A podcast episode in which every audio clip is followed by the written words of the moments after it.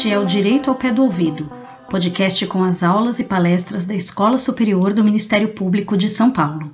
Neste episódio você poderá aprender um pouco mais sobre marco legal e aspectos da primeira infância, temas debatidos no webinar em comemoração aos 30 anos do Estatuto da Criança e do Adolescente realizado no dia 14 de agosto de 2020 pela escola, em parceria com o Centro de Apoio Operacional Cível e Tutela Coletiva do MP. As exposições foram feitas por Pedro Artung, advogado e coordenador do projeto Prioridade Absoluta do Instituto Alana, e Fernando Mazili Lousada, médico e professor titular do Departamento de Fisiologia da Universidade Federal do Paraná. A mediação ficou a cargo de Renata Riviti, promotora de justiça, assessora do CAL Cível, área da infância e juventude. Venha para a aula de hoje.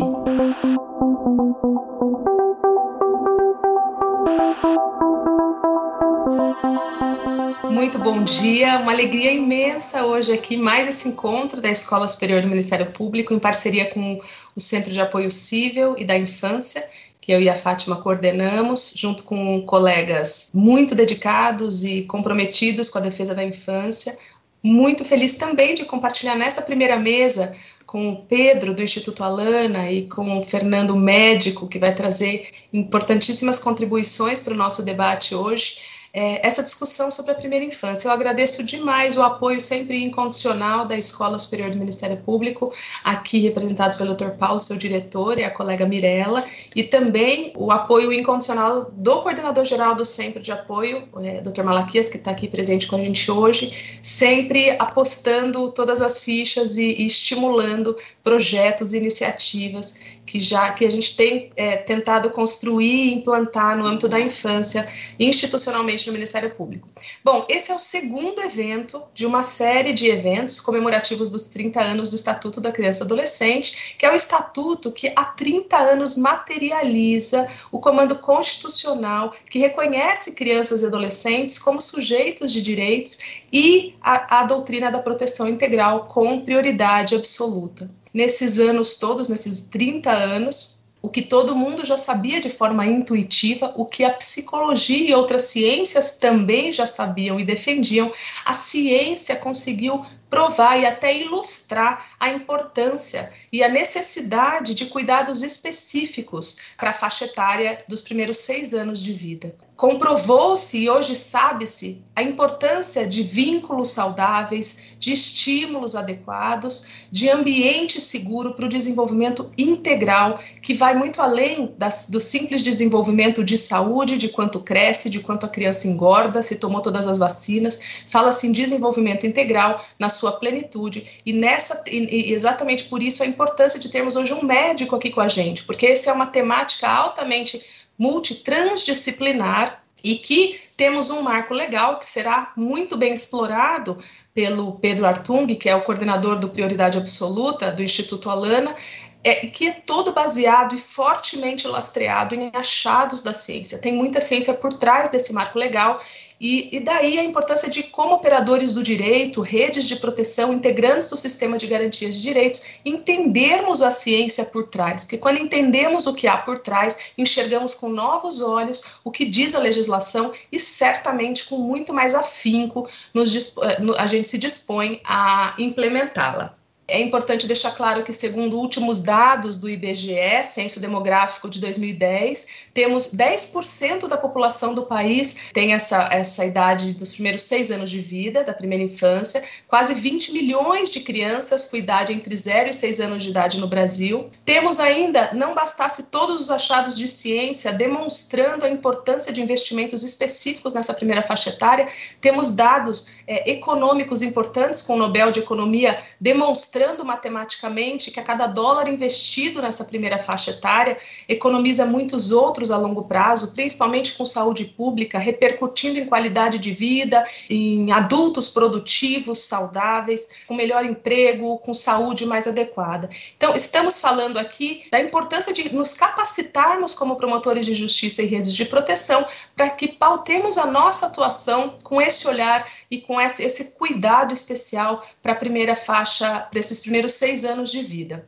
Eu gosto de lembrar que também o Ministério Público é signatário do Pacto Nacional pela Primeira Infância. No ano passado, em dezembro de 2019, o Ministério Público, através do Procurador-Geral, Dr. Ismânio, firmou é, num, num, evento solene na, na Universidade de São Paulo, num evento promovido pelo CNJ, o Pacto Nacional pela Primeira Infância, que é firmado, reúne mais de 100 entidades do setor público e privado no Brasil inteiro, um verdadeiro pacto mesmo pela primeira infância, e o Ministério Público assumiu a obrigação de capacitar os seus membros e servidores nessa temática. Ainda temos que trazer aqui a importância dessa da, da lei 13.960, que é de 2019, que instituiu o biênio da primeira infância no Brasil no, nos anos de 2020 e 2021. E, esse, e essa legislação ela visa iniciativas e ações do poder público em parceria com outras entidades, sempre visando o, o palestras, eventos e treinamentos com o objetivo de informar a sociedade da importância de promover o desenvolvimento infantil nos primeiros anos de vida da criança. Então, muito feliz com esse evento aqui hoje, preparado com muito carinho e que seja o primeiro de muitos nessa temática que é fundamental. Quando a gente trabalha com os primeiros anos de vida, a gente tem muito menos trabalho depois na nossa atuação profissional. Enfim, eu vou agora apresentar os nossos expositores de hoje, como eu já disse, Dr. Fernando Mazili Lousada, médico e, e, essencial que comecemos entendendo a ciência por trás. Ele é professor titular do Departamento de Fisiologia da Universidade Federal do Paraná, coordenador do Laboratório de Cronobiologia Humana da, Uni da Universidade Federal do Paraná, membro institucional da Rede Nacional de Ciência para a Educação e do Comitê Científico do Núcleo Ciência pela Infância, doutor e mestre em Psicologia de Neurociências e Comportamento pela USP, pós doutor pela Harvard Medical School.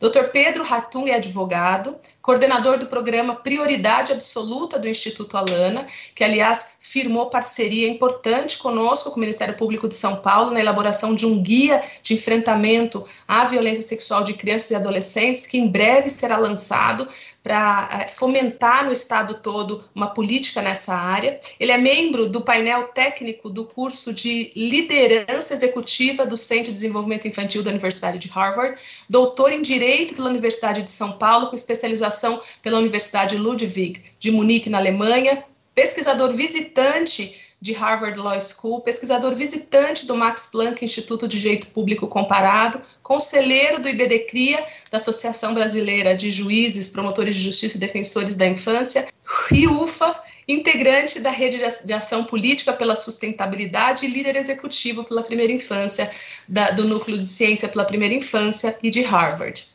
Então, é com muita alegria que eu, que eu abro, declaro aberta essa mesa e passo a palavra, então, primeiramente, para o médico, Dr. Fernando. Bom dia, bom dia a todos e a todas que estão nos assistindo. Realmente é uma honra estar aqui. Queria agradecer muito o Dr. Paulo Sérgio, doutora Renata, doutora Mirella pelo convite, em nome da Escola Superior do Ministério Público. E realmente é uma honra estar aqui discutindo e parabenizar vocês pela organização do evento e discutindo um, um tema tão relevante. Na verdade, eu venho trazer a perspectiva das neurociências, como as neurociências trouxeram evidências que nos fazem ter mais convicção da prioridade absoluta que é a primeira infância e que deve ser a primeira infância.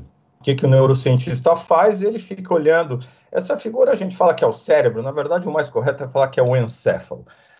O neurocientista olha para o encéfalo, olha o que acontece. Hoje existem é, ferramentas, técnicas que nos permitem ver o que está acontecendo no cérebro. Isso é, faz com que a gente compreenda o que acontece ao longo do desenvolvimento. Né? Então, quando a gente olha, não sei se vocês reconhecem esse bebê, esse é o bebê Obama. Acho que muitos norte-americanos devem estar com saudades de um presidente tão preparado como ele.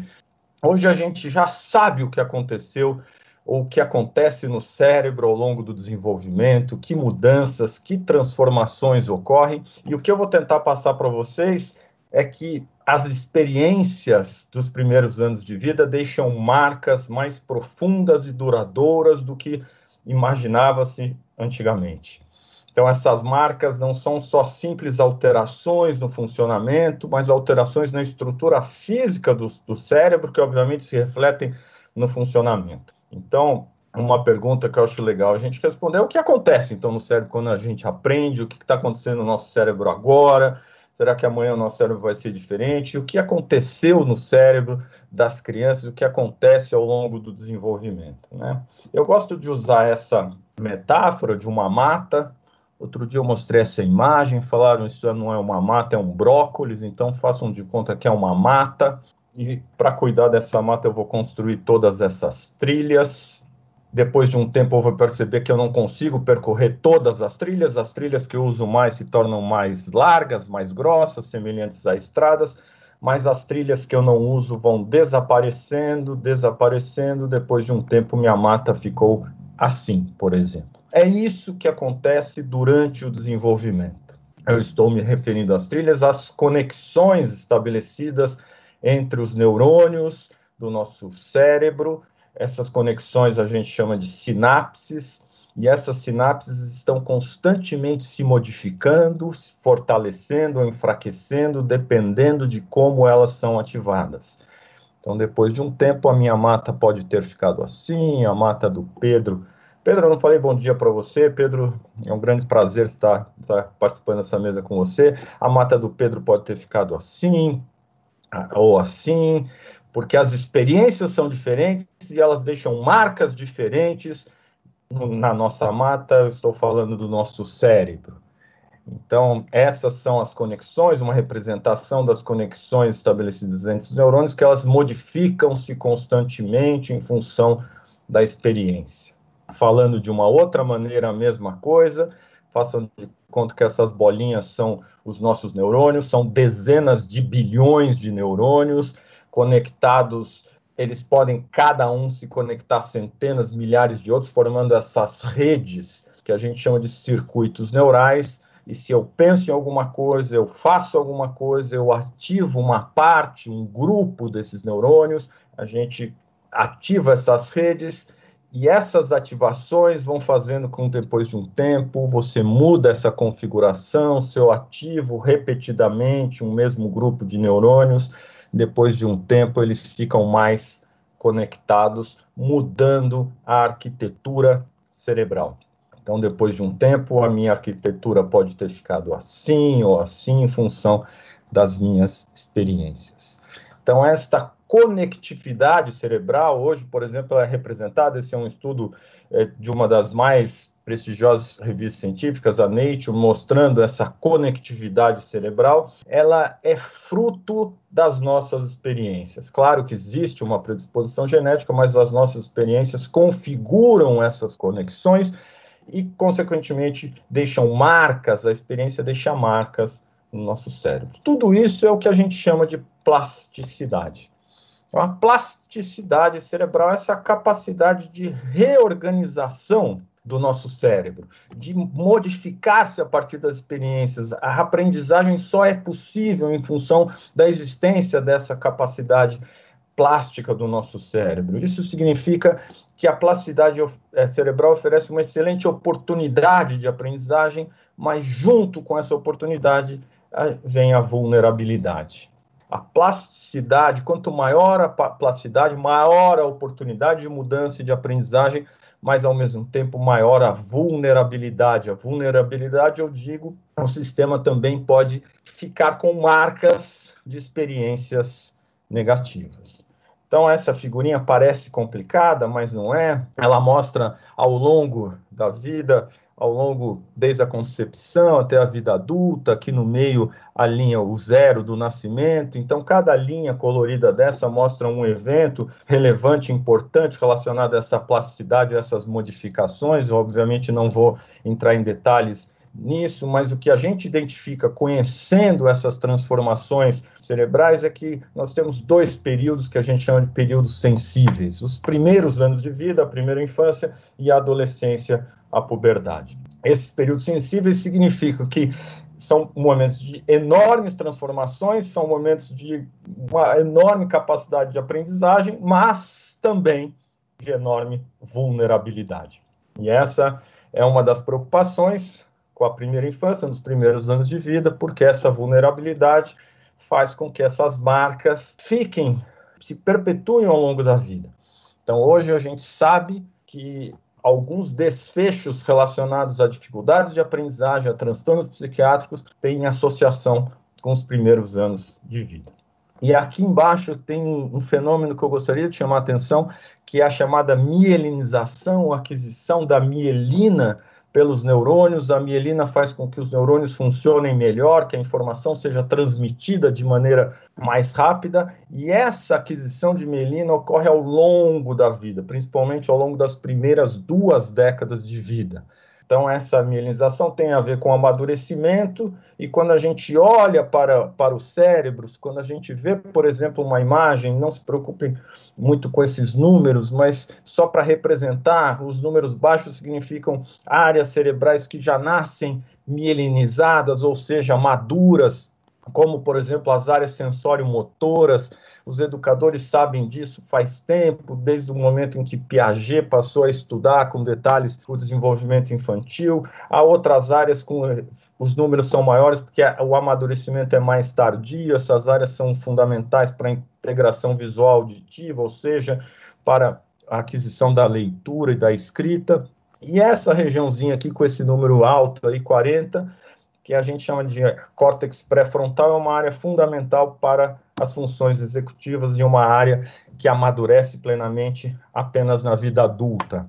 Ou seja, ao longo das duas primeiras décadas, essas regiões estão amadurecendo, estão consolidando as suas redes e, e, isso repercute profundamente no nosso comportamento. Então, quando eu falo em funções executivas, é uma preocupação enorme atualmente, como está se dando o desenvolvimento das funções executivas nas crianças, né? Que essas funções executivas são importantes, eu estou sublinhando aqui, né, para o desenvolvimento da autonomia, são diversas habilidades que exigem esse amadurecimento cerebral. Então, eu estou falando tudo isso porque não dá para nós esperarmos um comportamento em crianças e adolescentes semelhante ao dos adultos, porque não há maturidade cerebral para isso. Então, a tomada de decisões, o chamado controle inibitório, a chamada flexibilidade cognitiva. Então, essa é uma curva que representa o desenvolvimento das habilidades relacionadas às funções executivas e a gente vê a importância dos primeiros anos de vida para o desenvolvimento dessas funções executivas. E aqui se falou na introdução, a, doutora Renata falou da importância do investimento na primeira infância, mostrando que o comportamento da criança nos primeiros anos de vida se reflete lá na frente nas competências adquiridas pelos adolescentes. Esse é um trabalho clássico relacionado ao famoso é, teste do marshmallow, que muitos de vocês devem conhecer. Muitos fatores interferem, influem né, nesse desenvolvimento e nessa plasticidade cerebral e nessas marcas que a experiência deixa.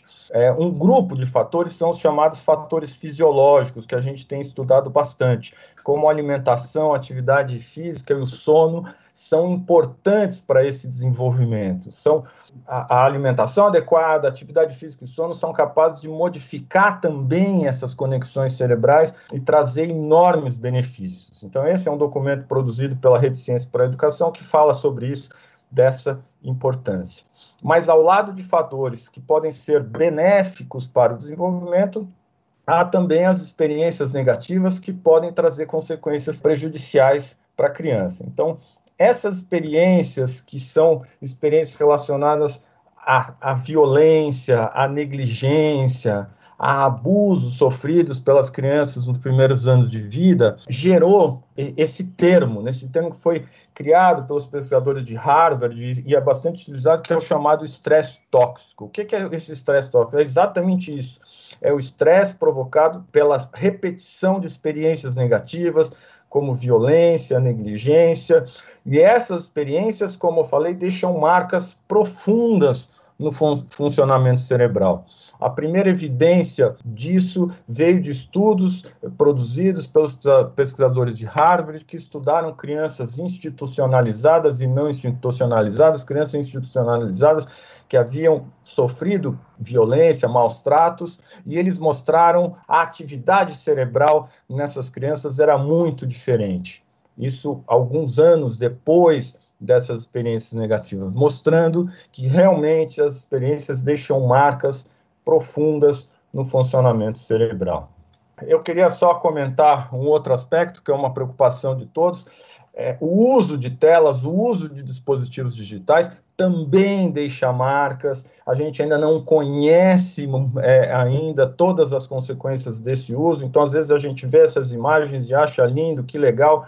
As crianças pequenas estão usando essas telas, mas há é, advertência de inúmeras sociedades médicas. É, esse é um artigo da Sociedade Italiana de Pediatria, mas a Sociedade Brasileira, norte-americana, todas é, estão preocupadas com esse uso e eu acho que vale a pena a gente pensar nessas recomendações. Então, por exemplo, aqui só para destacar, crianças até os dois anos não deveriam usar de maneira nenhuma, né? crianças a partir dos dois anos, esse uso deve ser limitado. Então, acho que essa é uma, uma outra preocupação que nós temos relacionada ao desenvolvimento neural na primeira infância. Bom, dito isso, é, não, não há dúvida nenhuma que a primeira infância deve ser uma prioridade das políticas públicas. As políticas públicas devem buscar oferecer condições para que o desenvolvimento dessas crianças seja pleno, não só na garantia daquilo que eu chamo de fatores fisiológicos relacionados à alimentação, atividade física e sono, mas também políticas públicas que possibilitem que sejam exploradas as potencialidades das crianças e, ao mesmo tempo, que elas sejam protegidas dessas vulnerabilidades que, são maiores nessa idade. Então, o desenvolvimento das chamadas competências cognitivas e socioemocionais deve ser uma preocupação dos educadores. Então, a ideia de que a creche ela deve ser apenas um ambiente que acolhe e a criança possa se alimentar e dormir, eu acho que não é uma ideia é mais adequada. Eu acho que a creche pode ser um ambiente riquíssimo no desenvolvimento dessas competências. É, é fundamental que se procure proteger as crianças desse estresse tóxico, de violência, de maus tratos, de negligência, porque, como eu já falei, essas experiências deixam marcas profundas no cérebro, consequente na vida das crianças, e a gente também, ainda mais num momento como, como o nosso agora, a gente tem que pensar como é que a gente vai fazer com esse uso de tecnologias que está cada vez mais necessário é, nessa, é, principalmente nessa fase de isolamento. Né? O Núcleo Ciência pela Infância é uma iniciativa que já tem vários anos e a gente tem procurado produzir uma série de materiais que possam é, fornecer informações para gestores e para educadores. Esses são exemplos de dois estudos que estão mais relacionados ao que eu falei aqui hoje, que a gente tem uma ordem, né? O estudo 1 e o estudo 3, são estudos que, nesses estudos que estão disponíveis nesse site em PDF para ser baixados, eles aprofundam um pouco essa discussão que eu trouxe para vocês. E a gente também agora produziu um documento que também está disponível, é, de algumas repercussões da pandemia no desenvolvimento infantil. Né? Nós, todos nós temos algumas preocupações, nós procuramos juntar as evidências científicas e, e propor algumas recomendações. Então, eu vou só passar rapidinho para mostrar para vocês, mas esse documento também está disponível lá no site. Então a gente mostra alguns dos efeitos deste isolamento social, do distanciamento social nas crianças, seja é, relacionados à, à, atenção, problemas de sono, a, a falta de apetite, agitação, e nós também procuramos colocar algumas recomendações, recomendações de como lidar com as crianças, sugestões para o convívio familiar, recomendações relacionadas à saúde, recomendações para gestores públicos, que tipo de, de ação pode ser feita nesse momento tão tão crítico e tão trágico do, do, do nosso país e recomendações é, relacionadas para entidades comunitárias, gestores públicos e relacionadas à segurança social. Eu acho mais relevante a gente ter tempo para discutir isso, então por isso que eu passei bem rápido. O documento está disponível no site do NCPI. Eu gostaria de agradecer novamente muito a atenção de vocês e a oportunidade de ter trazido essa discussão aqui. Muito obrigado. Muito obrigada, doutor Fernando. Incrivelmente didático, né? Trazer uma, uma ciência tão complexa de uma forma tão clara. Muito obrigada. Eu passo agora a palavra para o doutor Pedro. Bom dia a todas e todos. Gostaria de agradecer novamente o convite. Uma honra compartilhar com vocês essa manhã e a gente poder conversar sobre esse tema que é tão fundamental, não só para as crianças e famílias, mas para todos nós como sociedade.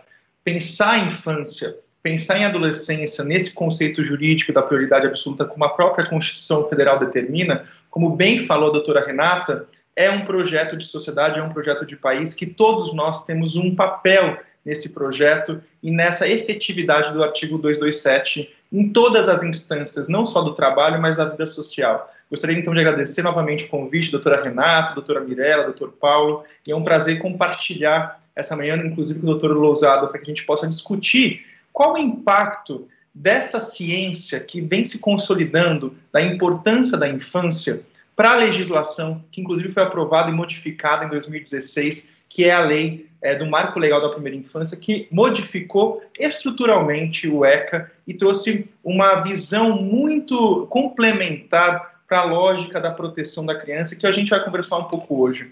Como a doutora Renata falou, eu faço parte do Instituto Alana, que é uma organização que trabalha já há mais de 20 anos pela promoção e defesa dos direitos da criança aqui no Brasil, e hoje nós nos preocupamos muito sobre como o sistema de justiça absorve o Estatuto da Criança e do Adolescente e as leis relacionadas aos direitos de crianças e adolescentes. Por isso é tão é, muito honroso para nós poder dialogar com vocês e poder construir caminhos, inclusive com essa parceria do Ministério Público é, de São Paulo, para a gente encontrar caminhos para para repensar as nossas práticas, os nossos fluxos e o nosso cotidiano, inclusive profissional. Mas eu não poderia começar essa conversa sem trazer para nós a memória do que foi para a criança brasileira uma revolução, que foi a Constituinte de 1987-88, que culminou depois de um amplo processo de participação social, inclusive pelas crianças, não sei se vocês sabiam disso, as crianças participaram da Constituinte e tiveram uma grande agência no convencimento dos parlamentares, que não era unânime, da inclusão, da constitucionalização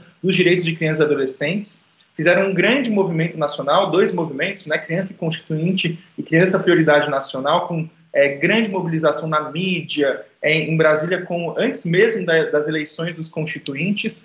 É, teve um amplo, foi um da, uma das emendas populares que mais teve adesão socialmente, o que mostra o interesse da nação nessa discussão para que a gente conseguisse, em 88, chegar nesse que, para mim, sem dúvidas, da perspectiva de direito público, é um dos artigos mais importantes da Constituição.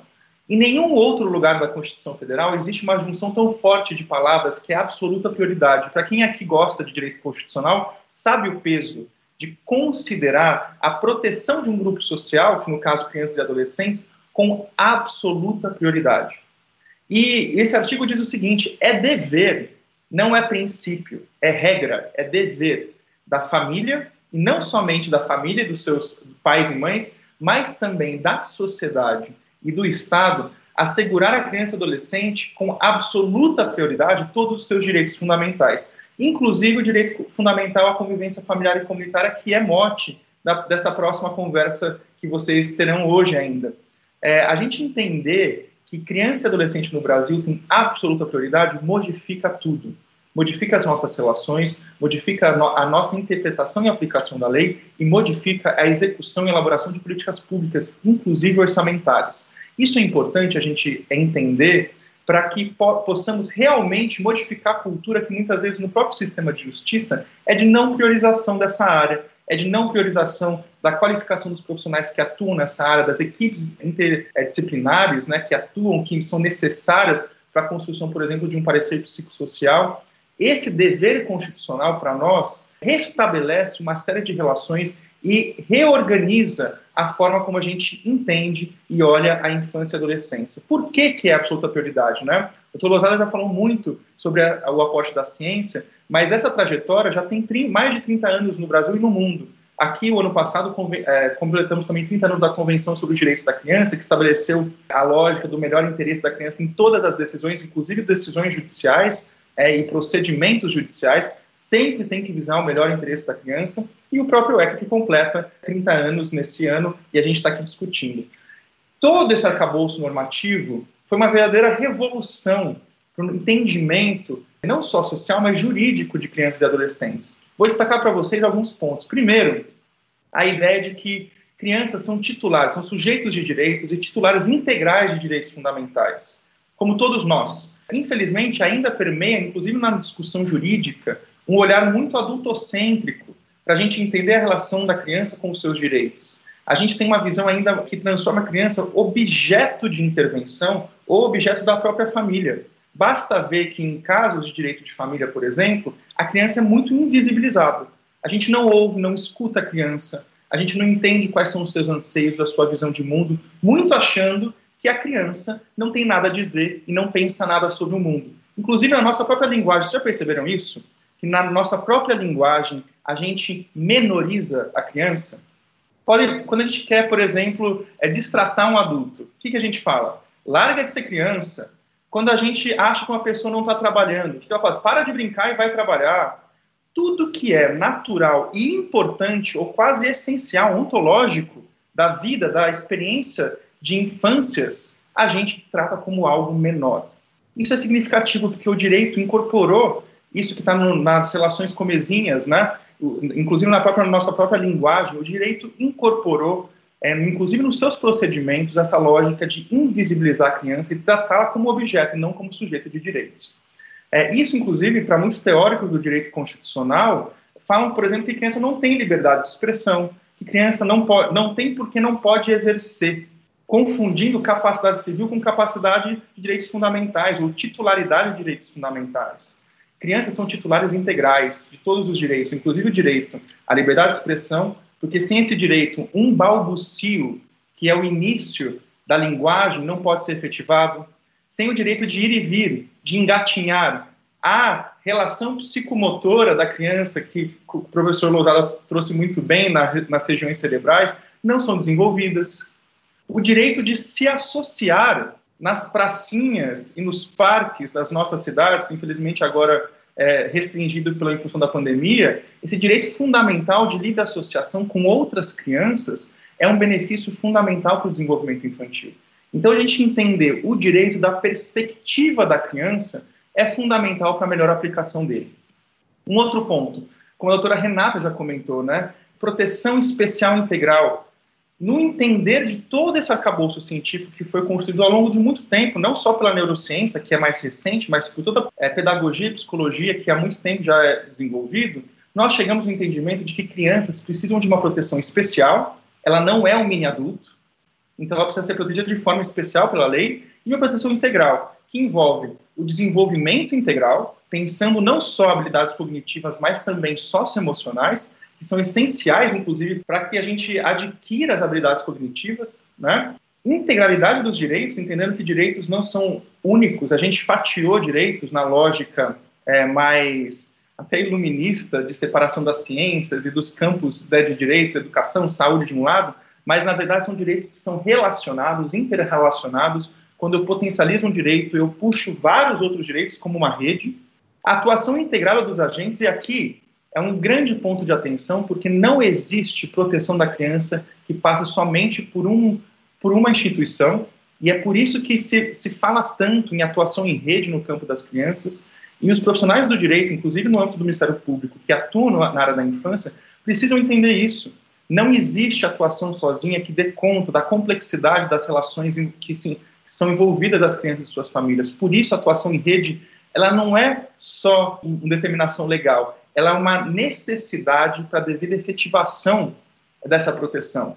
Então, mais do que a gente entender de lei, precisamos entender não só de outras ciências, como da pedagogia, psicologia a própria neurociência, mas também da atuação em rede. Por isso é tão importante a gente revolucionar o ensino jurídico ou a atuação jurídica do Ministério Público, da Defensoria e da Magistratura, pensando numa qualificação desse profissional de forma muito sensível. Não é fácil fazer o que vocês fazem diariamente. Eu sempre falo, doutora Renata, que eu tenho uma admiração é, muito grande pelos promotores é, de infância, pela atuação de vocês todos, porque não é fácil lidar com a realidade que muitas vezes chegam a vocês. E por isso é importante que a gente possa se unir em rede para que cada um possa olhar é, um aspecto importante desse grande complexo, é, muitas vezes, problemas que chegam até vocês. Então, a atuação integrada dos agentes é não só uma demanda jurídica estabelecida pelo ECA e depois reforçada pelo Marco Legal da Primeira Infância, mas uma necessidade para a devida proteção integral. E, por fim, políticas de atendimento integradas. A gente precisa integrar essas políticas e as intervenções, não achando que uma decisão vai resolver todo o problema. Nós precisamos ir além do direito buscar ir, a, ir além dos espaços comuns ou tradicionais do direito para a devida proteção da criança. E essa é uma responsabilidade, como eu falei, compartilhada. A própria Constituição Federal determinou isso. Não é só o Estado, a sociedade e as famílias têm um dever solidário nisso. Cada um deve exercer o seu papel. A gente diz que não é só a gente que precisa olhar para os nossos filhos, né? Ou é, nós não temos um dever moral e constitucional somente com os nossos filhos, mas também com os filhos dos outros e dos filhos de ninguém. Porque essas crianças precisam ser olhadas por todos nós. E o artigo 227 e o ECA, que completa 30 anos, estabeleceu, portanto, um direito fundamental de crianças e adolescentes serem colocados por todos nós em primeiro lugar. Em primeiro lugar, nas políticas de proteção e socorro em quaisquer circunstâncias, inclusive durante uma pandemia como essa, o artigo 4 do ECA, a linha A, é evidente ao tratar que durante períodos de desafio como esse, nós precisamos realizar a proteção integral em primeiro lugar de crianças e adolescentes, precedência de atendimento nos serviços públicos ou de relevância pública, então atendimento de saúde, por exemplo, a criança tem que ter prioridade, preferência na formulação e na execução, olha que visão de futuro que o ECA representou, e destinação privilegiada de recursos públicos nas áreas relacionadas com a proteção da infância e juventude. Aqui, algo que não é cumprido, e a gente sabe, é a importância do Ministério Público de olhar para esse artigo e não achar que é um princípio, se eu faço, se der conta. Não, é uma reestruturação, inclusive orçamentária, da lógica dos municípios. É inadmissível que a gente possa não cumprir isso, entendendo que não é só um olhar que é para a criança ou para a família, para todos nós, é mais inteligente. James Heckman, como a Renata, a doutora Renata citou, estabeleceu essa relação. É mais inteligente eu destinar recursos prioritariamente para a infância e adolescência, porque o retorno para todos nós como sociedade, em desenvolvimento, em bem-estar, ele vai ser atingido. E, por fim, a própria lei estabeleceu prioridades dentro da prioridade. E aqui é uma grande discussão, inclusive doutrinária, de, se é certo fatiar as, as fases da infância. Na minha opinião, a gente tem a possibilidade de fazer isso, mas como um foco, entendendo que crianças e adolescentes recebem prioridade absoluta, mas é importante ter um foco de políticas públicas para a área da primeira infância. Por quê? Porque é um momento muito decisivo para a conformação biológica cerebral não só isso, mas também da, da relação social que é estabelecida com a criança, e a própria lei, portanto, estabeleceu isso pelo marco da primeira infância. Mas para além da primeira infância, que compreende 0 a 6 anos para a legislação, a lei também estabelece duas outras categorias sociais de prioridade absoluta. Primeiro, criança com deficiência, pela Lei Brasileira de Inclusão da Pessoa com Deficiência, e crianças em situação de risco e vulnerabilidade. Então, se eu fosse fazer um modelo interseccional de vulnerabilidades e, portanto, de maior proteção ou de maior é, atenção de proteção, seria a criança na primeira infância com deficiência em situação de risco e vulnerabilidade. Eu tenho certeza que no cotidiano de vocês, vocês recebem essas crianças, ou recebem casos que, digam, que dizem respeito a essas crianças. Portanto, olhar para isso com uma sensibilidade e estabelecer, por, por exemplo, prioridade absoluta na, no trâmite processual é fundamental. E infelizmente a gente não vê tanto isso, né? Os casos de crianças são colocados como um, um caso qualquer nos nossos tribunais. E trazer essa prioridade, inclusive de procedimento, é fundamental.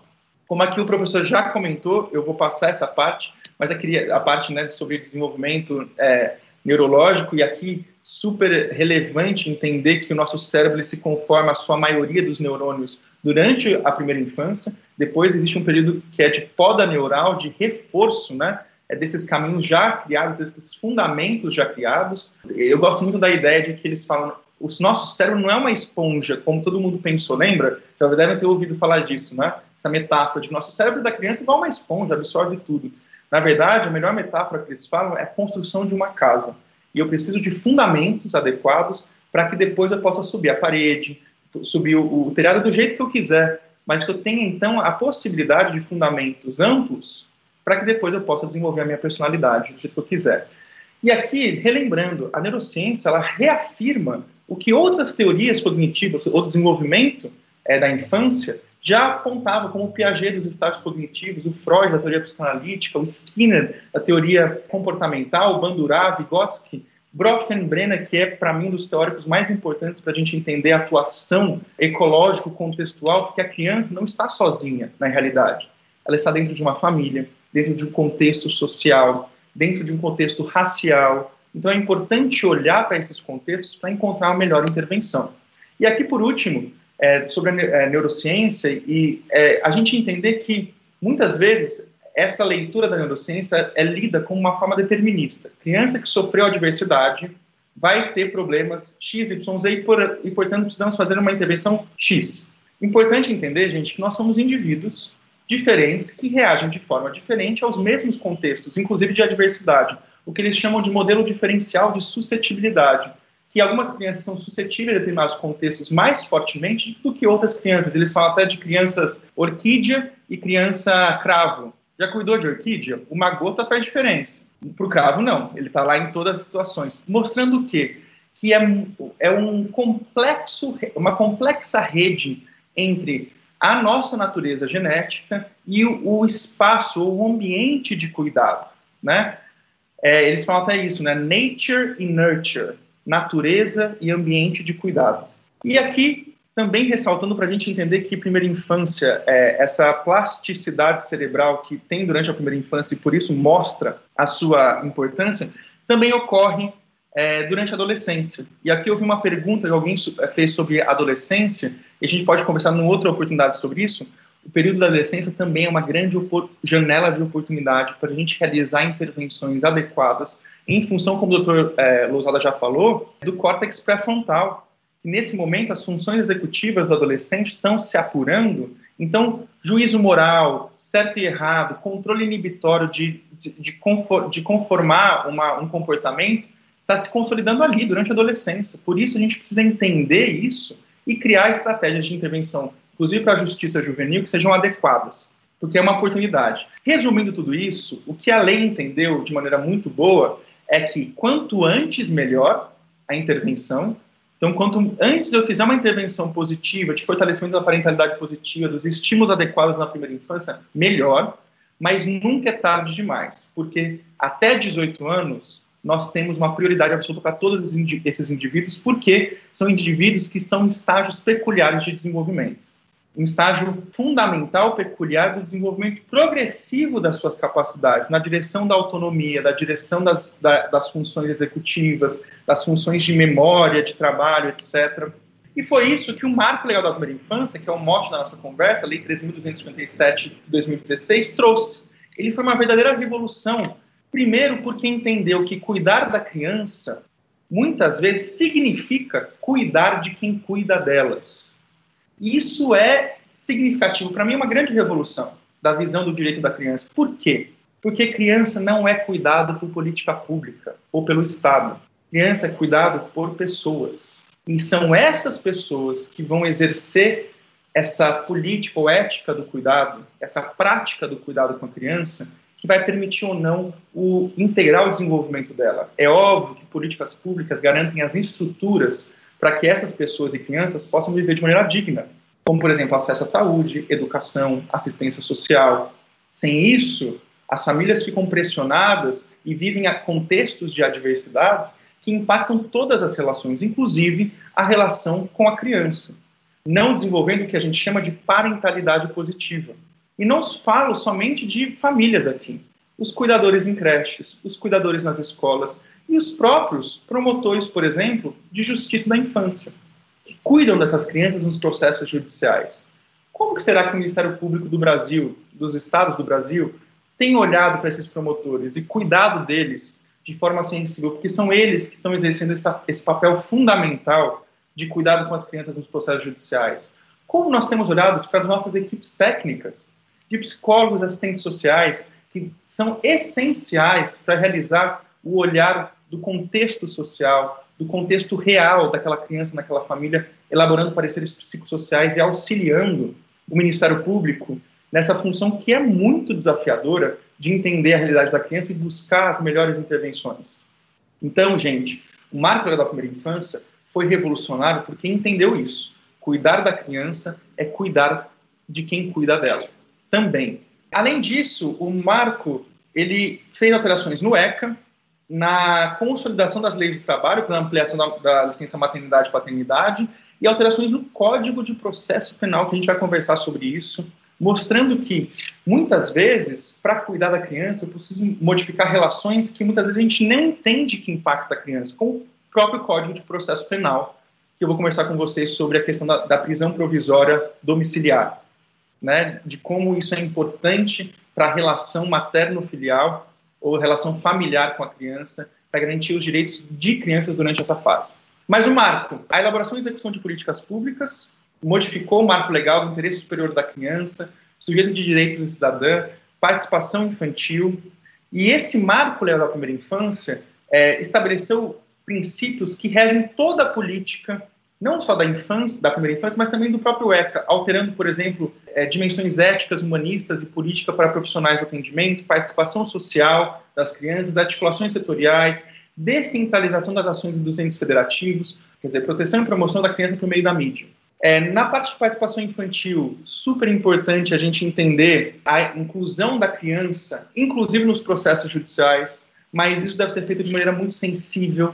A gente buscar, então, a, lei da escuta protegida, da escuta sensível, que a gente aprovou recentemente, é fundamental e a gente está desenvolvendo, doutora Renata, é, esse olhar para casos de violência, especialmente sexual, e a gente entender como fazer isso de uma, de uma maneira responsável no sistema de justiça.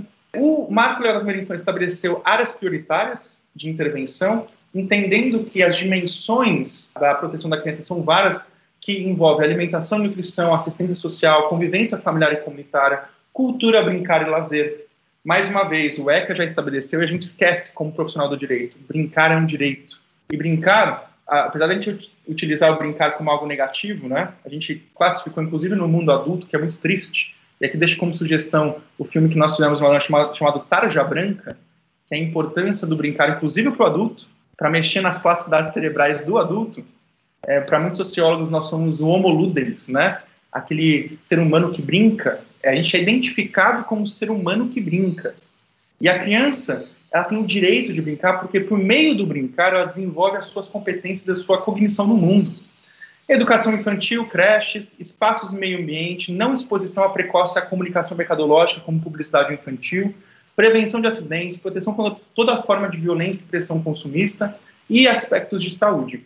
Como já foi falado aqui, a importância da gente entender que, inclusive a mídia ou as telas, como o professor comentou, traz consequências, para o desenvolvimento infantil, especialmente nesse momento que está conformando hábitos, a gente colocar a criança exposta a essa pressão consumista, como por exemplo pela, pela publicidade infantil, traz consequências para o desenvolvimento é, de hábitos de percepção de mundo, o que estimula hábitos consumistas e acaba impactando a subjetividade e a personalidade dessa criança. Tem várias pesquisas sobre isso. Sugiro o Centro de Pesquisa em Saúde e Mídia de Harvard, do professor Michael Rich, que estuda profundamente os impactos das telas, inclusive de publicidade, é, na, no desenvolvimento infantil, também na primeira infância. No desenho da gestão das políticas públicas, estabelecendo uma responsabilidade compartilhada, uma colaboração entre os entes federativos, que muitas vezes essa questão orçamentária fica presa nesse mau desenho entre os entes federativos de quem é competência, o município acaba ficando muito pressionado por executar políticas sem ter autonomia orçamentária ou até mesmo orçamento para fazer isso ou quando tem orçamento não tem uma boa gestão, e aqui o papel do Ministério Público de acompanhar é, é, a aplicação dessas políticas públicas por meio de procedimentos de acompanhamento de políticas públicas, e, e é, especialmente o próprio marco legal é, trouxe a importância de a gente trabalhar com dados. Hoje, políticas públicas, inclusive judiciais e ministeriais, como, como a do Ministério Público com relação à infância, precisa de dados. Nós precisamos pensar as intervenções olhando para a realidade, buscando dados da realidade, para elaborar políticas adequadas. Comitê intersetorial, todo município e estado devem ter um comitê intersetorial de vários agentes com relação para elaboração de um plano municipal ou estadual de, de, de, primeira infância. Fica aí também uma dica, caso o município que vocês atuam não tenham, super importante desenvolver esse comitê intersetorial para o plano municipal da, da primeira infância. Na parte de assistência social, estabeleceu a importância do acompanhamento em domicílio, que hoje é feito pela política do governo federal Criança Feliz, que acompanham é, famílias e crianças nos seus domicílios, foco prioritário em crianças de ambientes de alta vulnerabilidade e apoio a mães e pais. Direito à identidade cultural, a importância de se resguardar as identidades, inclusive religiosas, identidades culturais, identidades. Por isso é importante entender, e aqui faço um grande parênteses, né, da importância de a gente entender que, quando a gente fala de infância, o ideal seria sempre colocar no plural, infâncias porque são várias as infâncias, crianças estão é, submetidas aqui no Brasil. Nós temos um país muito grande, com diversidades culturais, religiosas, de acesso a diferentes expressões culturais muito diversos. E respeitar isso, não só da dimensão cultural é importante, mas para o próprio enraizamento da criança na sua comunidade. A criança, não só a criança, mas o adulto até mesmo, precisa se sentir parte de algo, pertencente, enraizada a uma comunidade. E isso se dá também por identidades culturais. Saúde, acompanhamento em domicílio, foco prioritário em crianças em ambientes de alta vulnerabilidade. Teve uma mudança muito importante sobre a questão da gestação e maternidade, do acompanhamento pré e pós-natal, de uma busca ativa de mães durante esse período da, do pré-natal e pós-natal, é, do, do, do, direito ao parto natural humanizado, sem intervenções desnecessárias, muitas vezes violentas, por meio de algumas intervenções médicas, fortalecimento do planejamento produtivo, incentivo à busca ativa, né, como eu falei, da, por gestantes, Programas de políticas de saúde da mulher, respeito à opinião e à opção da mulher durante, inclusive, o parto, e outros temas que foram estabelecidos, como, por exemplo, instrumento individual de registro unificado de dados, comunicação social sobre os direitos da criança pela mídia, né, a importância de a gente passar informações, e aqui o próprio Ministério Público tem feito um trabalho muito importante de levar essa informação para a sua rede, é, de estabelecer contato nas suas localidades. Tem uma experiência aqui muito importante é, do, do Dr. Luiz, que está aqui, vai falar com vocês, que fez do, na, na, gestão do município, ele pode contar um pouco melhor. Projeto terapêutico singular para criança com suspeita ou confirmação de violência, fornecimento de medicamentos, atenção da saúde bucal, enfim, recursos dos fundos dos direitos de crianças e adolescentes. É uma série de elementos muito complexos de políticas públicas que o Marco da Primeira Infância estabeleceu. Licença maternidade e paternidade foi aumentado pelo Marco. A gente perdeu por muito pouco a possibilidade de, de aumentar para um ano por uma pressão da indústria que não viu, não entendeu que garantir um ano de licença não é só um benefício para a mulher ou para a família, né? E para e a criança. É um benefício para toda a sociedade. E a gente pensar nesse apoio à maternidade e à paternidade, mas especialmente à maternidade, porque infelizmente no nosso país é visto como existe essa desigualdade, né, no, no, nos papéis de cuidado com a criança, mas a gente apoiar quem cuida da criança é um benefício para todos nós. Aumenta a economia, aumenta o retorno econômico. Formação de cuidadores. A gente precisa entender que trabalhar com criança exige formação complementar constante, que exige de nós pensar que o, o, o, acompanhamento profissional tem que ser constante. Nós, profissionais do direito, não saímos da faculdade do direito capacitados para atuar com infância e adolescência, porque é complexo exige nós irmos além do direito, pensar psicologia, pedagogia, reestruturar a forma como a gente entende o próprio ser humano. E isso exige das instituições um acompanhamento, um aperfeiçoamento profissional constante, debates dos novos temas que vão surgindo, é, orientações, ter uma visão inter e multidisciplinar para esse fenômeno da criança no sistema de justiça. E, por fim, o tema da convenção familiar comunitária que vocês vão abordar, eu vou pular, mas queria, queria, queria ressaltar que o vínculo que é estabelecido entre a criança e um adulto de referência é fundamental para o desenvolvimento dela. Quem cuida de criança são outras pessoas. E nessa relação que a criança desenvolve com a família e com a comunidade de pessoas, vai determinar o desenvolvimento integral da criança. Por isso é tão importante a gente entender que a mudança do Código de Processo Penal, que possibilitou no artigo 318 a transformação da prisão provisória em prisão domiciliar, não é um benefício de irresponsabilidade do ato penal. Até porque é, a gente tinha uma realidade de crianças presas junto com suas mães, quase duas mil crianças no sistema prisional. É, é admissível que uma criança que nada tem a ver com o suposto crime que foi cometido, que ela fique sob as mesmas condições de restrição de liberdade, de ir e vir, de brincadeira ao ar livre, de condições salubres. Vocês sabem, né, que uma cada três crianças que nascem em presídios tem sífilis congênita, que é algo facilmente tratável, mas que, que traz uma série de consequências crônicas para a vida inteira dessa criança. Alta prevalência de tuberculose. A gente não permitiria que nossos filhos passassem um sequer dia dentro de uma prisão. Então, essa alteração que foi feita no Código de Processo Penal, ela foi fundamental porque entendeu que para cuidar dessas crianças eu preciso cuidar de quem cuida delas, e não cuidar no sentido de responsabilidade, porque é prisão domiciliar, mas no sentido de permitir que durante esse julgamento está sendo processado, que muitas vezes demoram anos de prisão provisória, eu possa ter uma condição um pouco melhor de cuidado. É, e isso foi feito, inclusive, o habeas corpus coletivo para que é, pedisse a implementação é, dessa, da lei que foi feita em 2016, infelizmente está tinha tido uma resistência por parte do judiciário e a gente foi estabelecendo um habeas corpus coletivo. E muito interessante, termino aqui a minha fala ressaltando essa ideia. Quando a gente fez a sustentação oral no STF, nesse habeas corpus coletivo, teve uma reação muito interessante no Twitter e alguém falou o seguinte: quem pariu Mateus o embale? Porque eu usei aquela frase, né? Precisamos cuidar não só dos filhos dos nossos filhos, mas dos filhos dos outros e de ninguém. E a resposta foi a seguinte: quem pariu Mateus que o embale? Não podemos nos responsabilizar por resultados das ações dos outros. E o outro vem e fala: opa, desculpe, mas eu não tenho nenhuma responsabilidade legal alguma pelos filhos dos outros.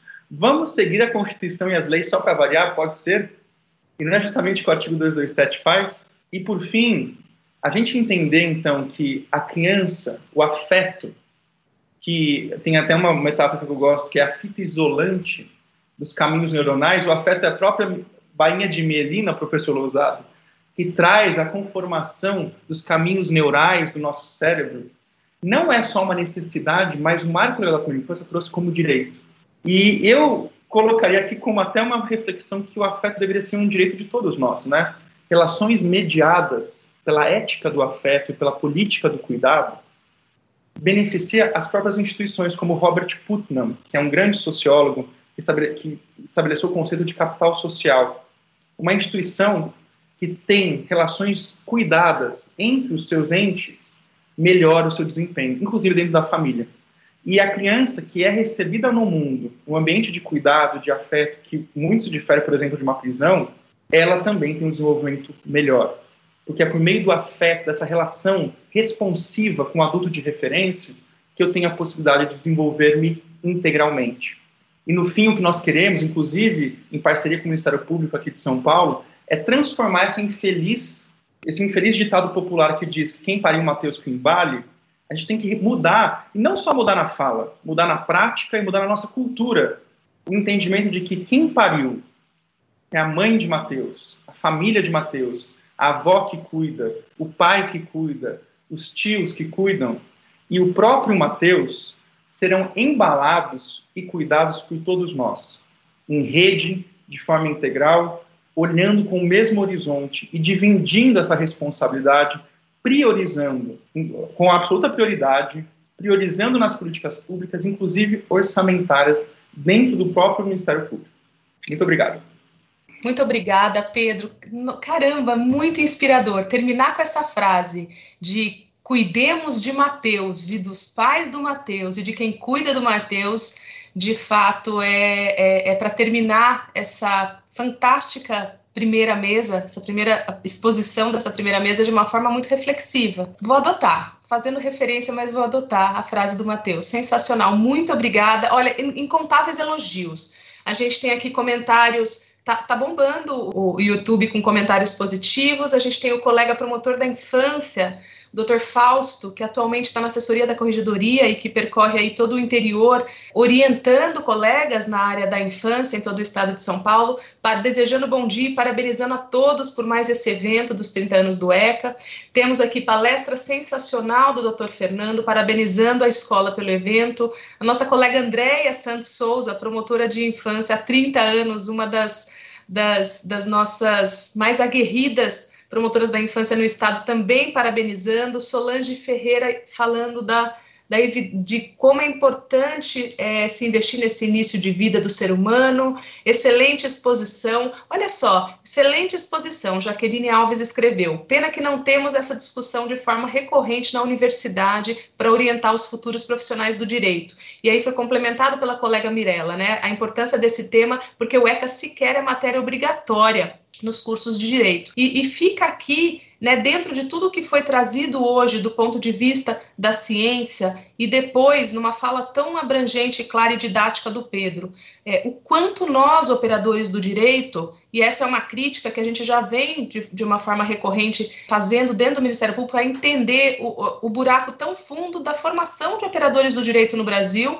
né, onde o que diz o artigo de lei e, o que, e como decidiu a jurisprudência é o que basta para o nosso aprendizado jurídico, é, os estudos que exigidos para se passar em concurso ou para se atuar é, na advocacia são exclusivamente de conhecimento jurídico e a falta de outros conhecimentos de uma, com uma abordagem mais interdisciplinar, transdisciplinar, para que entendamos que a lei não tem um fim em si mesmo, que está por trás daquela lei, para que a gente aplique e, e procurando atingir é, esse objetivo. Então, muito interessante essa fala, e, e, e, aí a importância e a gratidão da gente estar tá com uma sequência de eventos de infância agora pelo Ministério Público, em parceria com a Escola Superior do Ministério Público, cuidando de quem cuida, no caso, promotores de justiça e servidores do Ministério Público de São Paulo, que tem que estar muito mais treinado para além do conhecimento jurídico, para a mais adequada e justa aplicação da legislação.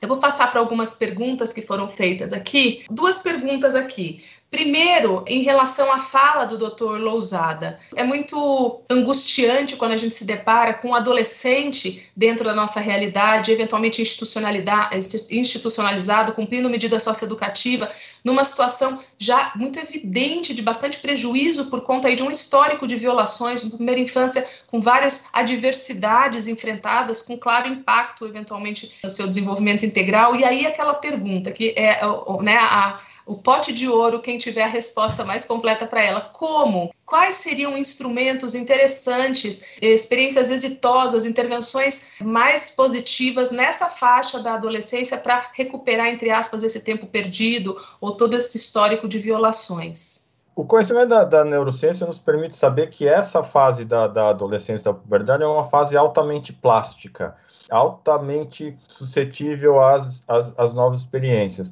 E eu acho que a sociedade tem que fazer, primeiramente, uma, uma opção. Se ela quer punir a história desse adolescente ou se ela quer aproveitar essa oportunidade única de poder modificar, modificar a sua vida e modificar o seu comportamento.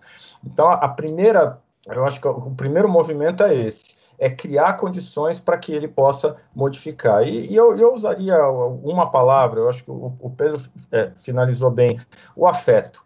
Eu acho que o tratamento dado aos adolescentes e, ao, e aos menores infratores tem que ser na via do afeto, na via de criar experiências positivas na vida desses adolescentes. E me parece que o encarceramento está muito longe disso. Né? Eu acho que as experiências têm que ser criadas para isso, para trazer é, aprendizagens positivas e com muito afeto. Agora é o que você falou. Se alguém tivesse a fórmula, né, ela já ninguém tem uma fórmula ideal, mas me parece que, que algumas discussões da sociedade estão se distanciando desse caminho e, e o resultado não vai ser dos melhores se, se, a sociedade optar por isso.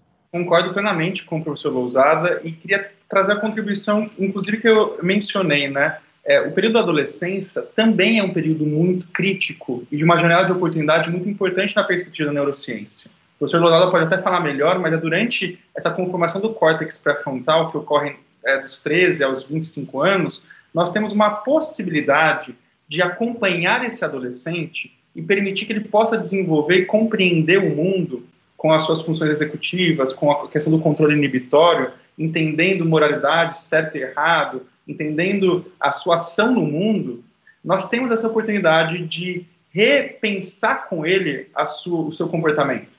E, segundo as pesquisas sobre justiça juvenil e as políticas bem-sucedidas de intervenção em política é, de, de justiça juvenil, apontam que a gente precisa, inclusive para a responsabilização desses adolescentes, é acompanhamento constante. Não adianta achar que vai resolver ou vai ressocializar um adolescente colocando ele trancado em algum lugar.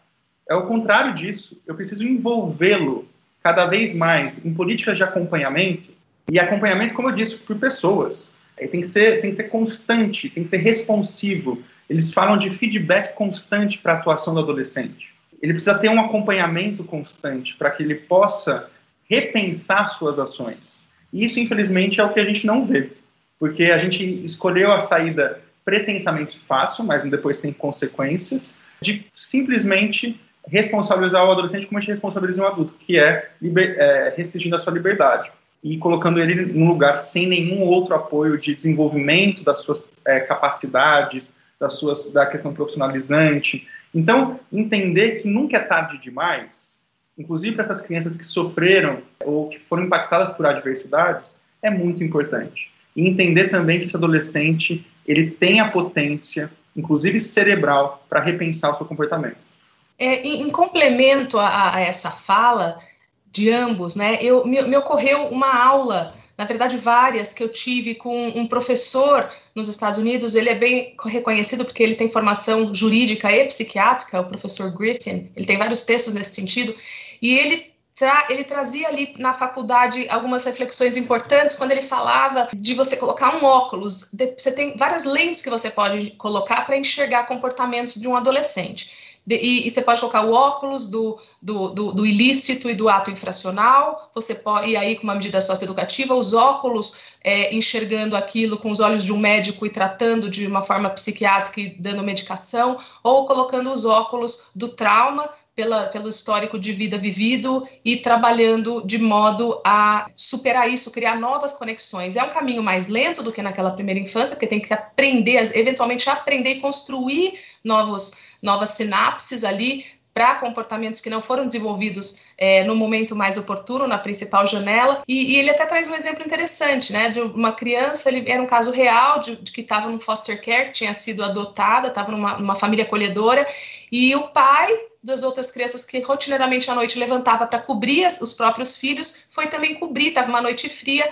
essa criança, essa, esse adolescente, enfim, que estava na casa dele. E ao cobrir, essa menina que vinha de um histórico de violências sexuais, inclusive durante a noite, é, dentro da própria família, acionou o gatilho e ela chutou, agrediu, a machucou muito e foi uma cena de horror. E aí ele fala: Poderia se enxergar esse mesmo fato de várias formas, né? Com os olhos de isso foi um ato infracional, me machucou e eu vou lavar um boletim de ocorrência, não quero mais essa menina aqui. Poderia se enxergar com os olhos de ela tem, ela precisa tomar alguma medicação para acalmar, ela é muito nervosa, ou podemos colocar o olhar de trabalhar e com afeto, como o Dr. Fernando é, Lousada falou, trabalhar a reconstrução desses vínculos, desses caminhos, dessas sinapses, o que nos Estados Unidos eles chamam de trauma informed care, que seriam cuidados levados para dentro do ambiente escolar, dentro do, da saúde, dentro dos vários ambientes, uma abordagem específica para esses adolescentes oriundos aí de adversidades na primeira infância. O senhor poderia complementar é, é, ou confirmar ou falar alguma coisa nesse sentido, Pedro, sobre esse Trauma Informed Care, que eu não sei exatamente se a gente tem alguma tradução para isso no Brasil, é, em relação a essa abordagem diferenciada, quando a gente trata de traumas oriundos de adversidades na primeira infância? É, olha, é, eu já ouvi falar desse approach, né, para a gente pensar a questão do trauma e buscar intervenções específicas para a criança, mas para além disso, que acho que você já falou muito bem, doutora Renata, eu queria pensar como a gente pode pensar estruturalmente esses traumas e essas adversidades. E pensar estruturalmente quais são as adversidades que impactam criança de uma forma mais massiva, como, por exemplo, a violência contra a criança, e que muitas vezes não é só por uma ação individual. Existe um fenômeno na nossa sociedade cultural da violência sexual, de como a gente entende a criança como objeto dentro da família, dessa relação de poder entre adulto e criança, que a gente tem que repensar como sociedade. Então, para além dessa, desse fenômeno que você citou bem, já trouxe, eu ouvi que é muito é referenciado mesmo, a gente pensar intervenções estruturais. E o Ministério Público, é, ele tem essa competência de acompanhar políticas públicas estruturantes para poder repensar a rede, para poder pensar que o município possa ter orçamento prioritário para essas políticas de enfrentamento à violência, enfrentamento ao trabalho infantil, que é uma grande adversidade que impacta o desenvolvimento, enfrentamento a uma série de, de problemas de falta de acesso à alimentação adequada, à saúde, à educação. E esses problemas estruturais, para além de impactar a criança e a família individualmente, impactam todos nós como sociedade. Não cuidar da criança e da família nos empobrece como sociedade e nos coloca um grande limite de desenvolvimento, inclusive econômico. É o que mostram as pesquisas. Então, a gente entender que não é um ato de caridade a gente cuidar. Além de ser um dever constitucional, é uma, um, um olhar estratégico para o desenvolvimento social. Permitir que crianças tenham acesso a direitos básicos, suas famílias também, não é um ato de caridade ou de assistência assistencialista, né? É um ato estratégico de desenvolvimento social e econômico.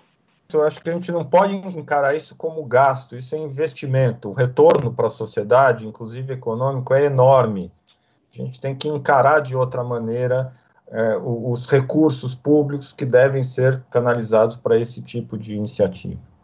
Perfeito. Doutor Fernando, seria interessante a gente ouvir um pouquinho mais, já que infelizmente o senhor passou tão rapidamente é, em cima daquelas questões todas no finalzinho da sua fala que estava fantástica e que a gente, todos nós reclamaram, puxa, ficaríamos muito mais tempo ouvindo. Se o senhor pudesse entrar um pouquinho mais naqueles, naqueles slides finais, principalmente nesse impacto agora, nesse momento pandêmico, seria bastante interessante.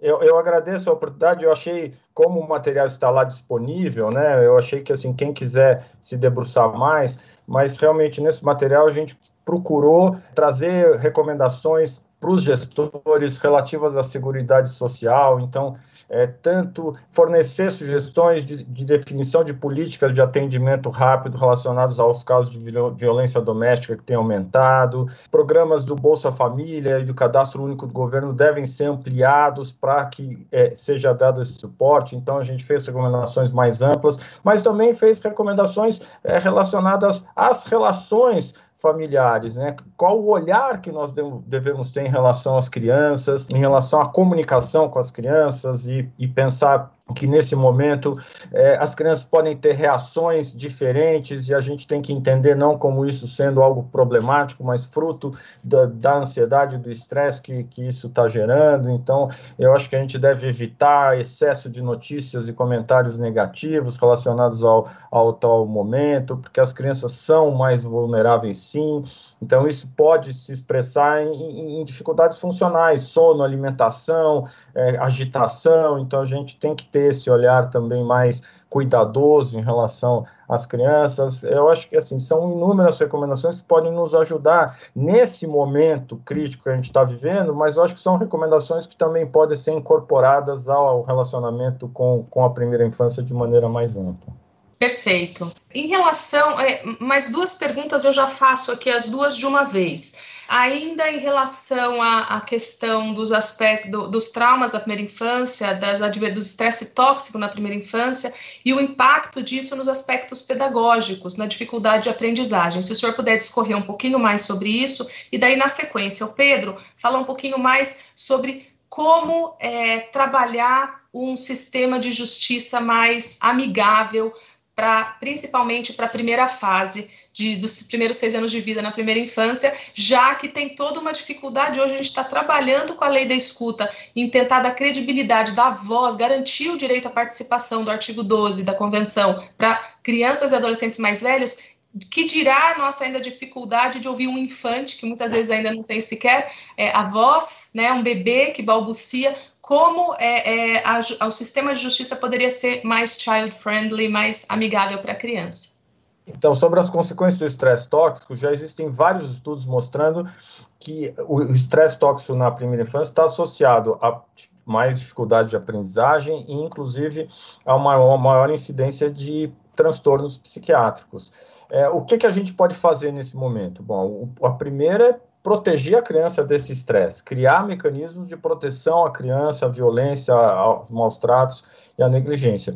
Mas há também inúmeras iniciativas que permitem que as atividades desenvolvidas nas creches ou de acompanhamento familiar possam garantir o desenvolvimento dessas chamadas competências socioemocionais, que ajude a criança nessa regulação emocional. Então, eu, por exemplo, só para dar um exemplo, eu vejo muito na educação infantil uma preocupação enorme com o conteúdo, com informações que talvez não sejam tão essenciais quanto o desenvolvimento de atividades que possam contribuir para o desenvolvimento socioemocional e para que a criança possa lidar melhor com essas adversidades. Então, acho que, que é, é, podem ser feitas, inclusive, reflexões e mudanças na, na, nas prioridades da educação infantil, inclusive. Obrigado pela pergunta, Renata. Fundamental a gente entender como é que a gente pode transformar. Diante de tudo isso, como que a gente transforma o sistema de justiça, o Ministério Público, a Defensoria e a magistratura para pensar uma, uma justiça mais sensível, amigável e acessível a crianças e adolescentes, especialmente durante a primeira infância? Primeiro, a gente tem que pensar na, são quatro pontos, né? Primeiro, a formação. Como nós estamos formando os profissionais que atuam nesse ambiente? desde a faculdade, dos bancos das faculdades de direito, até quando entram nos concursos. Será que os concursos estão pedindo requisitos relacionados à criança e adolescente? De que forma? Tem área, área prioritária? Quando os promotores, defensores ou magistrados assumem essas vagas de infância e juventude, há um ciclo formativo? há uma reflexão constante. Então, primeira questão, formação. Segundo ponto, estrutura. Precisamos garantir dentro das instituições do sistema de justiça prioridade para a estrutura, não só de pessoal, mas estrutura física dessas, dessas atribuições. Precisamos de promotores, defensores e magistrados suficientes para lidar com a quantidade de casos. Precisamos de equipes técnicas multidisciplinares. Precisamos, para garantir que haja um parecer psicossocial, que é da onde nós temos a realidade dos fatos, para encontrar dados reais para intervenção em cada caso. Porque, e não é só um parecer psicossocial depois da intervenção. É antes, antes de se pensar uma destituição do poder familiar, antes de se pensar suspensão, ainda que é, urgente, tem que ter uma análise rápida e para isso eu preciso de pessoas qualificadas. Né? Então, a qualificação e a estrutura, é, dois pontos fundamentais. O terceiro ponto, que a gente conversa bastante, gestão. Inclusive gestão judicial e, no caso de vocês, gestão ministerial. Como que a gente está gerindo não só as equipes, que é uma, a gente precisa pensar de, na lógica de administração pública, né? O, a justiça ela se coloca de um, de um jeito muito oracular na sociedade, esquecendo que, na verdade, isso é a prestação do serviço público. O serviço público judicial, de resolução de conflitos, de pacificação social. Isso é um serviço público. E como serviço público, deve ser pensado na lógica da administração pública, na lógica de gestão de pessoas, na lógica de gestão de recursos. Então, ter uma, uma, um pensamento de gestão é fundamental. E, por fim, processo. Precisamos encontrar é, um jeito processual que a gente saia desse binômio de, da lógica adversarial, que é muito, muitas vezes, é, na vara de família a gente vê isso, né? Como a lógica adversarial ela é a predominante, sendo que são relações afetivas muitas vezes não cuidadas que geram esses conflitos e a resolução não vai ser pelo direito, vai ser por métodos mais efetivos de resolução de conflitos, como conciliação, mediação. É óbvio que alguns casos que envolvem criança como violência, não é o caso de fazer determinadas nesse sentido, mas é o caso da gente pensar que o, o que quer se proteger é a criança. E tudo isso deve ser repensado. Então, o design do processo de resolução de conflito ou de encaminhamento das demandas que envolvam criança tem que ser repensado. A gente tem o mesmo direito pro, é como eu brinco assim, é, é como a gente estivesse tratando é, uma borboleta por meio de um elefante, né? Que é um, um mecanismo super duro, super lento, que é o judiciário, que é o sistema de justiça, olhando para indivíduos que precisam de agilidade, que precisam de sensibilidade. E para isso a gente tem que redesenhar o processo, garantindo prioridade absoluta processual. Quantos aqui conhecem é, cartórios? Cartórios não, é o, o sistema de uma forma geral que dá prioridade para os casos de crianças e adolescentes que colocam lá um, uma fita vermelha se for o processo físico, ou colocam no sistema piscando prioridades, tem que ser prioridade, tem que ser pensado de maneira prioritária, tem que envolver todo mundo, tem que fazer audiência concentrada várias vezes para discutir os casos, a, é, conversa semanal com a equipe interdisciplinar. Eu, infelizmente, vejo muitos juízes que não fazem reuniões semanais com a sua equipe. A gente tem que mudar essa lógica entendendo que cada um das ciências ali envolvidas, de assistência social, psicologia e o próprio direito, tem contribuições importantes para dar e resolver esses casos. Então, para realmente ter uma, uma, uma, justiça sensível, amigável e acessível à criança, nós precisamos reformar o sistema de justiça com um olhar que inclua as crianças, inclusive na escuta, como você já bem falou, na, na lei da escuta, é, que permite, traz elementos para essa modificação do design. Perfeito. Continuam chegando os elogios aqui, muitos elogios. É, se todos os excelentes, se todos os operadores do direito que atuam na área da infância pensassem assim, repensar ações para evitar traumas para as crianças e adolescentes, parabéns. São Paulo é o estado que mais adota a privação de liberdade como medida socioeducativa em números absolutos. Excelentes reflexões, doutor Lousado e doutor Pedro. Triste é saber que existem tantas perspectivas diferentes daquelas escolhidas por nossa sociedade, cada vez mais inflamada pelo populismo, seja por órgãos de mídia.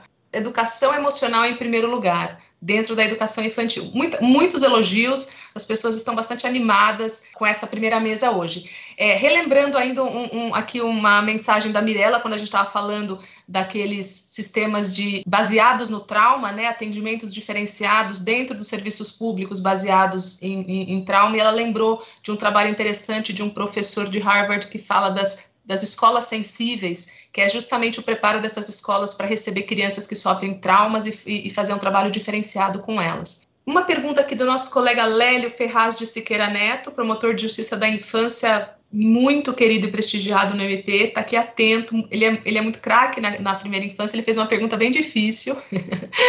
Lélio, ótima fala do Pedro, ele diz. Gostaria de saber se ele tem alguma proposta de previsão orçamentária e na formatação dos planos municipais de primeira infância. E também parabeniza e agradece esse evento de hoje mandar inicialmente um abraço Dr. Lélio, que a gente já se conhece já há um bom tempo e sempre divide essas trincheiras na infância, né, pela defesa da infância. Um prazer te encontrar aqui virtualmente.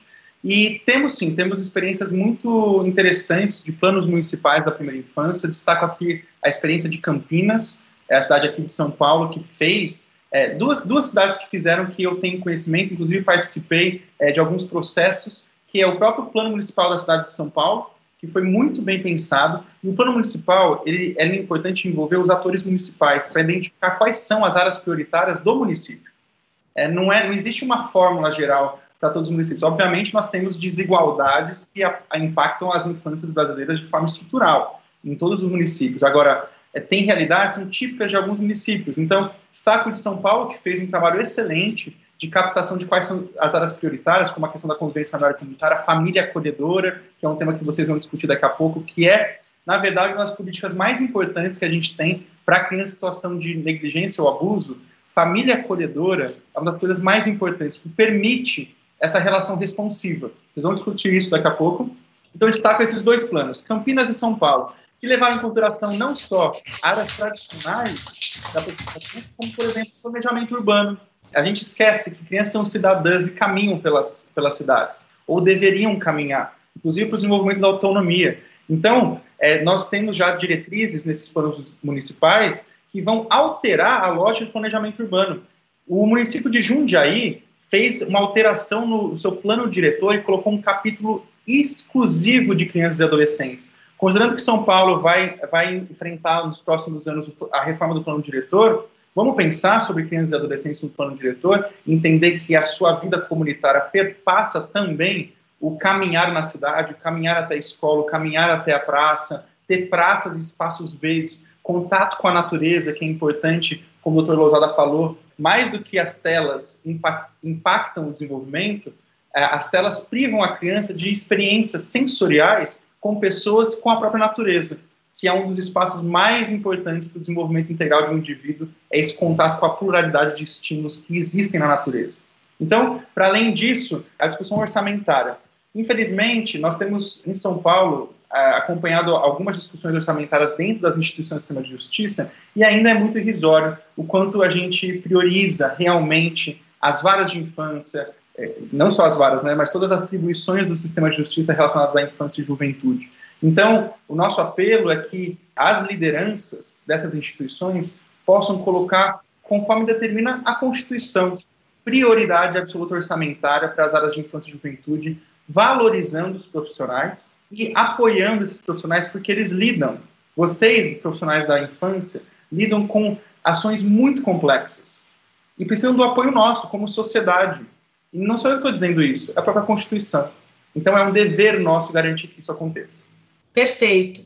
Eu vou caminhando para o final, a gente já está com a próxima mesa pronta para iniciar. Eu queria só trazer aqui um, um, um, estudo feito pela Fundação Maria Cecília Souto Vidigal, na verdade feito pelo IBOP, né, e pela Fundação Maria Cecília Souto Vidigal em parceria com o Instituto Paulo Montenegro, e que é muito interessante porque ele traz a percepção da sociedade em geral em relação ao desenvolvimento da primeira infância.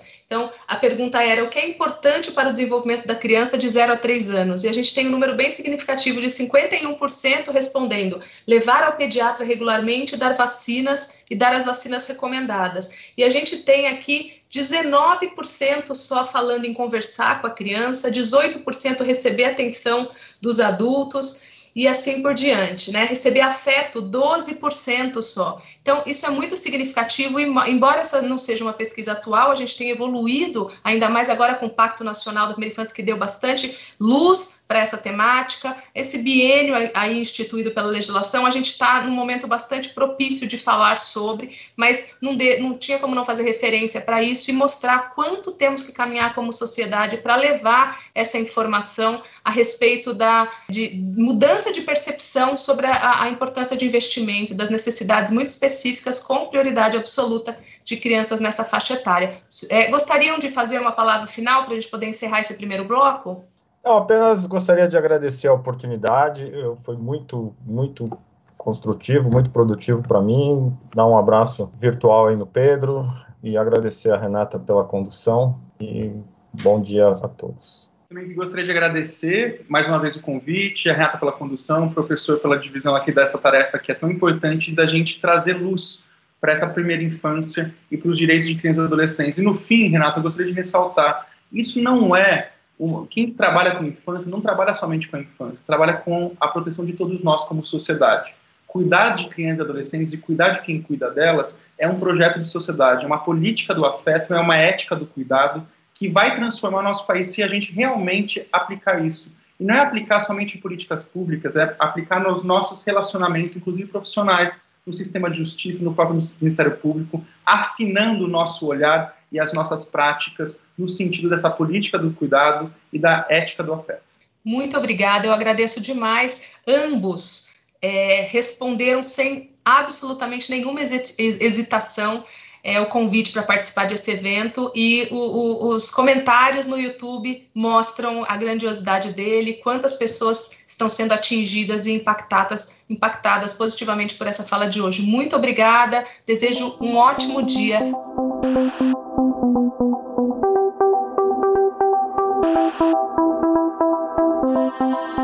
Este foi o Direito ao Pé do Ouvido Siga nosso canal e amplie seu conhecimento com a Escola Superior do Ministério Público de São Paulo.